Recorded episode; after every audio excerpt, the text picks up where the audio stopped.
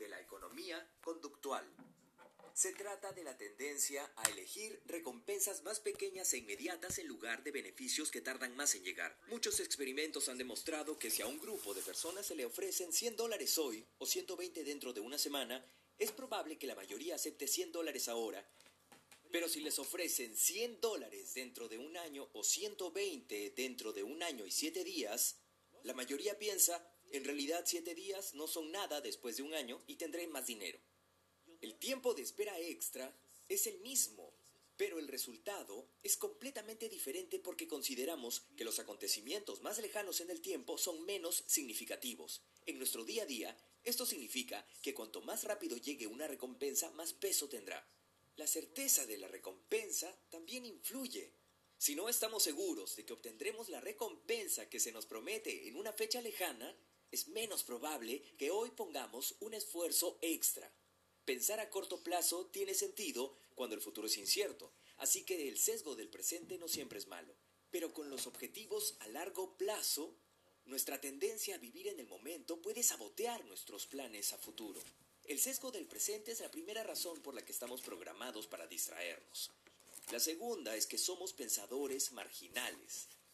Al igual que una ardilla buscando bellotas de árbol en árbol, somos más vulnerables a las distracciones cuando brincamos de un objetivo hacia otro. Los profesores Adam Gesali y Larry Rosen describen esta metáfora de la ardilla en su libro titulado The Distracted Mind, y al respecto escriben, a medida que la ardilla sigue buscando y consumiendo bellotas, la disponibilidad de las bellotas disminuye, lo cual se traduce en que habrá menos bellotas que la ardilla pueda encontrar para alimentarse.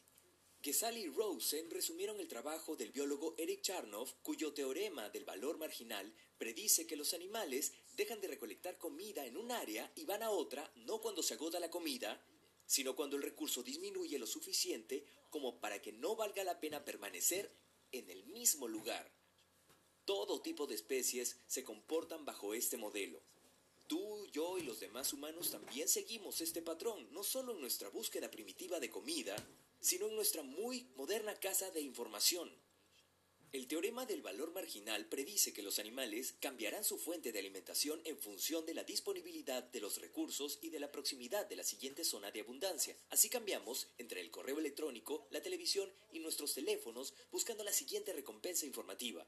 Cuando una fuente pierde interés, saltamos a la siguiente. Hoy es muy fácil alimentar nuestra dieta de medios informativos con un toque o clic y es más probable que andemos de un lado a otro como ardillas frenéticas. Por último, la tercera característica que contribuye a nuestra tendencia a la distracción es el hecho de que somos seres de hábitos. Según el doctor Benjamin Garner, un psicólogo del King's College de Londres que investiga los hábitos, los hábitos funcionan generando un impulso para expresar una conducta con poco o ningún pensamiento consciente. Alrededor del 40% de nuestras conductas diarias están impulsadas por hábitos y a menudo resulta muy útil encargar las tareas cotidianas al piloto automático cognitivo. Sin embargo, lo que le sirvió a nuestra especie en las llanuras de África hace 200.000 años, hoy conspira contra nosotros. A pesar de saber lo que debemos hacer, a menudo no lo hacemos, y eso es un tipo de hábito. Cuando el cerebro aprende un patrón, nos impulsa a repetirlo una y otra vez. Por ejemplo, entre el bachillerato y la universidad me tomé un año libre y trabajé como voluntario en AmeriCorps en una escuela que atravesaba por dificultades en Atlanta. Era un trabajo duro para un joven de 19 años, pero encontré mi vía de escape con una barra diaria de Milky Way de la máquina expendedora de la sala de profesores. Lo que empezó como un capricho ocasional pronto se convirtió en un hábito regular. Todos los días, a las 2 de la tarde, mi descanso consistía en esa golosina de chocolate. Por supuesto, sabía que no era bueno para mí. Ningún médico dice que consumamos más azúcar procesada en nuestras dietas, pero no hice caso. Me di cuenta de que tenía que cambiar mi forma de actuar cuando mi dentista me reveló tres nuevas caries. Decidí dejar de comer Milky Way a diario, pero romper ese hábito fue más difícil de lo que pensaba. Según Wendy Wood, investigadora de la Universidad del Sur de California, aunque sepamos la respuesta correcta, no siempre podemos obligarnos a cambiar una conducta habitual. La mente intencional y reflexiva se descarrila fácilmente. Por supuesto, todos mis intentos por abandonar el Milky Way fracasaron a lo largo de todo el año que duró mi servicio en la escuela. Solo cuando el año escolar concluyó y me alejé del entorno que provocaba el hábito, pude dejar de enriquecer a mi dentista. ¿En qué consiste exactamente esa forma de mentirnos a nosotros mismos? Nos crían para no mentir. Los profesores y los padres nos castigan por decir mentiras, nos dicen que no copiemos en los exámenes ni en los deberes y por supuesto nos dicen que nunca robemos. Conforme maduramos, la sociedad refuerza las normas de honestidad con leyes, pero la mayoría de nuestras interacciones diarias no se rigen por las normas. Decimos la verdad porque queremos ser honestos. Nada duele más que ser llamado mentiroso o tramposo por algún amigo, amante o colega. En general la gente es honesta con los demás porque nos suceden cosas malas cuando no cumplimos nuestra palabra. ¿Te imaginas decirle a un amigo que te verás con él en el gimnasio para hacer ejercicio y nunca llegar? ¿Y si le prometiste a tu jefe que terminarías un proyecto y luego lo dejaste de lado? Imagina invitar a tu madre a una comida por el Día de las Madres y no presentarte. Quien quiera que cometa alguna de esas cosas sería tachado de cretino. Y sin embargo, a pesar de ser estrictos con nuestros compromisos hacia los demás, rompemos constantemente las promesas con nosotros mismos. Todos los días desatendemos compromisos que mantendríamos si lo hiciéramos con otra persona. Prometemos que haremos ejercicio o que vamos a adelantar trabajo en un proyecto, pero nos dedicamos a ver Netflix. Invitamos a mamá a pasar un buen rato, pero retomamos nuestros teléfonos cuando la conversación se pone aburrida. Si te desagrada saber todas las formas en que nuestra psique conspira para distraernos, puedes consolarte sabiendo que no es un problema nuevo. El dilema de mentirnos se ha planteado por lo menos desde la época de Platón. La antigua palabra griega acrasia refiere a cuando hacemos cosas a pesar de saber que no son lo mejor para nosotros. Nos dedicamos a buscar lo que queremos y nos dejamos llevar por los deseos momentáneos lo cual me trae de nuevo a la historia de Tántalo. ¿Cuál era en realidad la maldición de Tántalo? ¿El hambre y la sed interminables? Bueno, piénsalo por un momento. Tántalo ya estaba en el inframundo, y los muertos no tienen la menor necesidad de la comida ni del agua. No, la enseñanza no es esa. La maldición de Tántalo no consiste en pasar toda la eternidad persiguiendo cosas que están fuera de su alcance sino el hecho de olvidar la locura más grande en sus acciones, su ceguera ante el hecho de que, para empezar, no necesitaba esas cosas. Esa es la verdadera moraleja de la historia de Tántalo. La maldición de Tántalo también es nuestra maldición. Nos vemos obligados a buscar cosas que supuestamente necesitamos, pero en realidad no es así. No necesitamos revisar nuestros correos ahora mismo ni tenemos que ceder ante alguna otra distracción frívola, por mucho que sintamos que debemos hacerlo. Afortunadamente, nosotros, a diferencia de Tántalo, podemos alejarnos de nuestros deseos, reconocerlos como lo que son y hacer algo al respecto. En el siguiente video hablaré acerca de cómo entender nuestras verdaderas motivaciones puede ayudarnos a identificar y gestionar las conductas que nos llevan hacia la distracción. Cambia una cosa que hiciste hoy que te acercó más hacia algo que realmente querías y describe el beneficio que recibiste por esa acción. 2. Nombra una cosa que hiciste hoy que te alejó de algo que querías. Resumen. Tres características que nos hacen distraernos. Tenemos un sesgo en favor del presente, somos pensadores marginales, somos seres de hábitos. Cuando el cerebro aprende un patrón, nos impulsa a repetir esa conducta. Así se forman los hábitos. Mientras somos estrictos con nuestros compromisos con los demás, rompemos las promesas con nosotros mismos, ya que no dejamos atrapar, nos dejamos atrapar por los deseos momentáneos. Se provocaba con recompensas y castigos, zanahorias y palos. Como lo expresó el filósofo inglés fundador del utilitarismo moderno Jeremy Bentham, la naturaleza ha puesto a la humanidad bajo el dominio de dos amos soberanos, el dolor y el placer. Sin embargo, la realidad es más simple. Aunque creemos que buscamos el placer, en realidad nos motiva el deseo de librarnos del dolor. En pocas palabras, el deseo de aliviar la incomodidad es la raíz principal de todos nuestros comportamientos, mientras que todo lo demás es una causa inmediata. Pensemos en el billar. Podemos comprender que aunque la bola blanca es la causa inmediata de que las bolas de colores rueden hacia las troneras, la raíz del movimiento de las bolas realmente es el golpe del jugador con el taco de billar. Las herramientas no son la raíz, sino la causa inmediata de la acción resultante. Causas inmediatas versus causas. En la vida a menudo es mucho más fácil ver la raíz de nuestros comportamientos. Si no nos contemplan para un ascenso, culpamos al compañero astuto que se quedó con nuestro trabajo en lugar de reflexionar sobre nuestra falta de capacidades e iniciativa. Nos peleamos con nuestra pareja porque dejó la tapa del excusado abierta y culpamos a este pequeño incidente por el disgusto en vez de reconocer los años de conflicto sin resolver. Culpamos a nuestros opositores políticos e ideológicos por las dificultades del mundo sin buscar comprender las razones sistemáticas más profundas detrás de los problemas. Las causas inmediatas tienen algo en común. Nos ayudan a desviar la responsabilidad hacia alguien o algo más. La bola blanca y el taco de billar sí son factores de la ecuación, igual que el compañero de trabajo y la tapa del excusado, pero no son los únicos responsables del resultado. Si no comprendemos y afrontamos las causas de raíz, siempre nos consideraremos víctimas indefensas en las tragedias de nuestra invención. Las distracciones en nuestra vida son resultado de las mismas fuerzas en juego, las causas inmediatas que pensamos que son culpables, mientras que las causas de raíz permanecen ocultas y sin afrontarse.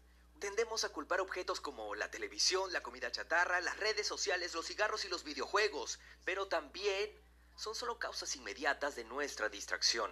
Culpar al teléfono de nuestra distracción es tan erróneo como culpar a un podómetro porque alguien caminó demasiados pasos. Una historia que ya te contaré muy pronto. ¿Por qué hacemos lo que hacemos? Fundamentalmente, todos los productos que compramos o los servicios que usamos existen por una sola razón. Modular nuestro humor. Sentir algo diferente de lo que estamos sintiendo en un momento dado es la fuerza que motiva que hagamos lo que hacemos. No es solo una teoría, se llama respuesta homeostática. Es el deseo inherente de mantener la estabilidad de nuestros estados internos. Te pongo un ejemplo del reino animal.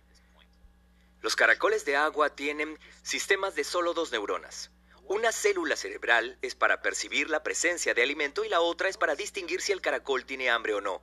Encontrar alimento requiere procesar información sobre el mundo exterior y verificar el estado interno del animal para saber si debe ir a obtener ese alimento. Si el hambre del caracol es lo suficientemente incómoda, el caracol se mueve hacia la fuente de alimento muy lentamente. Este proceso es básico no solo para comprender el comportamiento de los caracoles, sino también el de las personas. Tendemos a pensar en nuestro cerebro como una computadora, pero en realidad funciona más como un termostato. Cuando el cuerpo no puede regularse solo, el cerebro nos pide que hagamos algo para resolver el problema, nos pone en acción. Por ejemplo, si después de una gran cena con amigos vas al teatro y allá hace demasiado calor, empiezas a sentirte incómodo y tienes que quitarte el abrigo.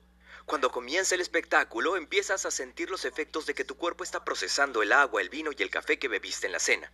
Conforme se te llena la vejiga, tu cerebro empieza a enviarte señales de que no puedes ignorar mucho tiempo más la incómoda sensación. Cuando algo está fuera de nuestro alcance, sentimos la incomodidad como una alarma de interrupción que nos pide que dejemos lo que estamos haciendo y tomemos acción inmediata. En términos científicos, las investigaciones han mostrado que mientras más efectivo sea algo para restaurar la homeostasis, más placer se siente. Cuando los científicos reducen la temperatura central de una persona, un estímulo muy caliente parece más placentero que en condiciones regulares. Cuando se le sobrecalienta, reporta más placer por algo mucho más frío de lo que toleraría en condiciones normales. Piensa cómo ocurre en tu vida. La comida sabe mejor cuando tienes hambre. Las bebidas son más satisfactorias cuando tienes sed y claramente, en algunos casos, el alivio del dolor puede ser placentero en sí mismo. Por eso las personas realizan actos aparentemente masoquistas como comer chiles picantes, subirse a montañas rusas o ver películas de terror. Invitamos la incomodidad en nuestra vida para sentir los efectos placenteros de aliviarla. Lo mismo ocurre cuando estamos en situaciones incómodas que no elegimos. Esto es lo que le pasó a la doctora Zoe Chance, profesora de la Escuela de Administración de Yale, quien confesó lo siguiente frente al público de TEDx. Hoy voy a confesarme. Voy a contar por primera vez esta historia en toda su crudeza y fealdad. En marzo de 2012, pensaba que el invierno estaba por terminar, pero comenzaba el invierno de mi descontento cuando compré un dispositivo que lentamente empezaría a arruinar mi vida. En Yale, Chance enseña a futuros empresarios los secretos para cambiar el comportamiento de los consumidores, algo que obviamente quieren saber, pues su intención es producir marcas y productos que la gente compre. A pesar del nombre de la clase, dominio de la influencia y la persuasión, la confesión de Chance reveló que ella misma no era inmune a la manipulación. Lo que comenzó como un proyecto de investigación enfocado en un producto, pronto se convirtió para ella en una compulsión mecánica. Chance y su colega se encontraron un producto que ejemplificaba muchas de las técnicas de persuasión que ella enseñaba en clase. Decían, ¡Oh, es genial! Estos tipos son unos genios. Usaron todas las técnicas de motivación que se nos pueden ocurrir. Naturalmente, Chance tenía que probarlo por sí misma y se apuntó para ser el primer conejillo de indias de su experimento de investigación. No tenía idea del caos que seguiría. De verdad no podía parar. Y me tomó mucho tiempo darme cuenta de que era un problema. Cuenta cuando describe la manera en que el producto manipulaba su mente y su cuerpo. Por increíble que parezca, el producto que volvió tan dependiente a Chance no era un medicamento o una droga callejera, era un podómetro. Específicamente, el dispositivo era el podómetro inteligente Strive, creado por una empresa emergente de Silicon Valley que se había fundado un año antes. Strive utiliza tácticas de diseño de comportamiento para alentar a los usuarios a ser más activos físicamente. Por ejemplo, se les pide a los usuarios del podómetro que cumplan con ciertos retos mientras acumulan puntos por caminar. Pueden competir con otros jugadores y ver su puntaje en marcadores como si fuera un torneo. La empresa también enlazó el contador de pasos con una aplicación para celular que se llama Myland, en la que los jugadores pueden intercambiar puntos para construir mundos virtuales en línea. Estos trucos hechizaron a Chance de inmediato. Como ella dice. Lo anuncian como un entrenador personal en tu bolsillo. No, es el diablo en tu bolsillo, tentándote constantemente a que camines y tentándote a que camines.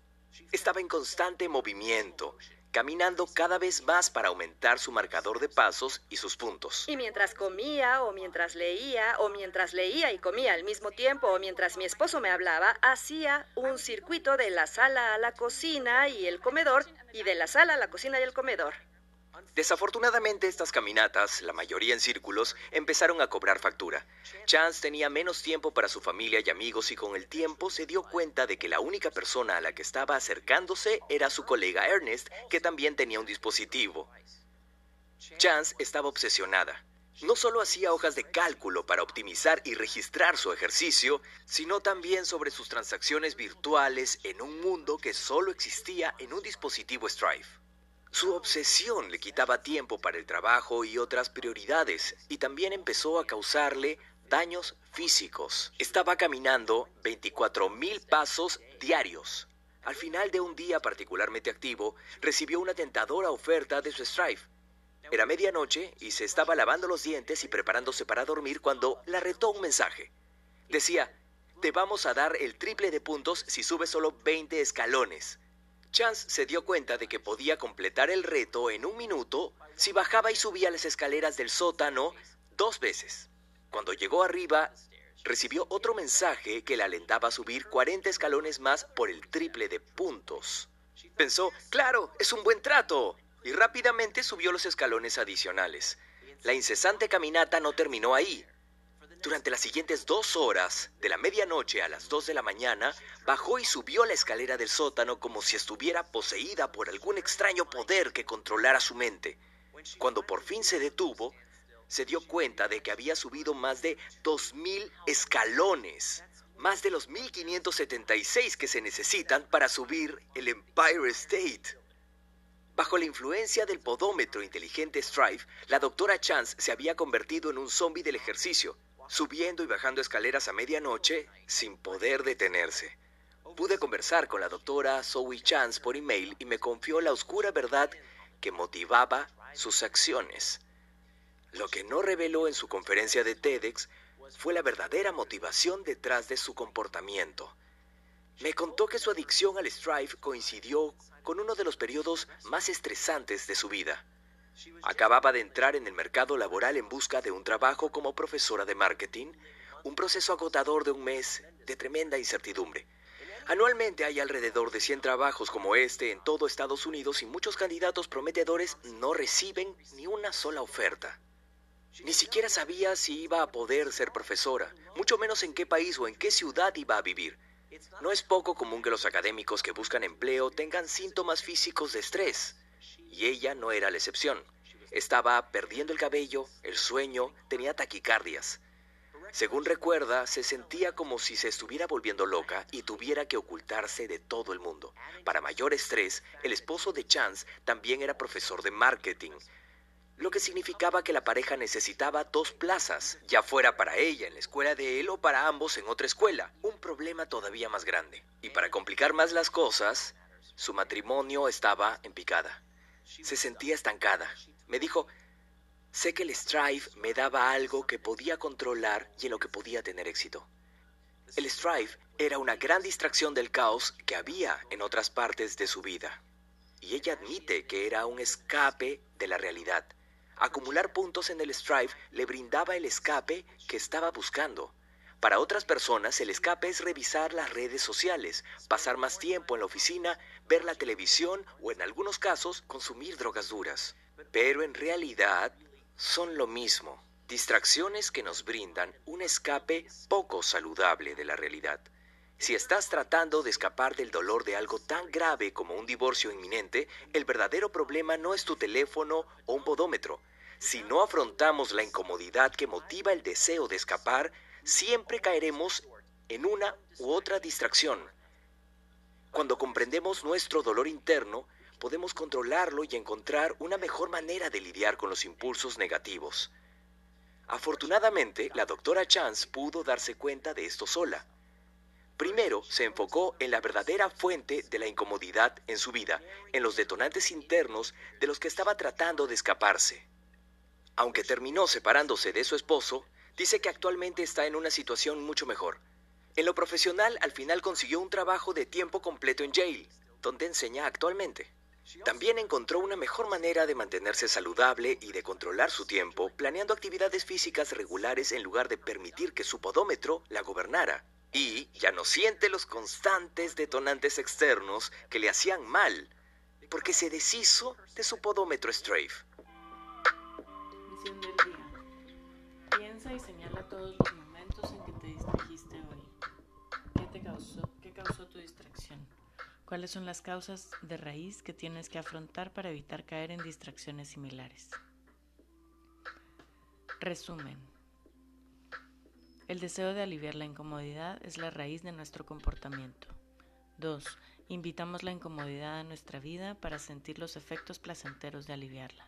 3. Necesitamos concentrarnos en las raíces de nuestras distracciones y afrontarlas.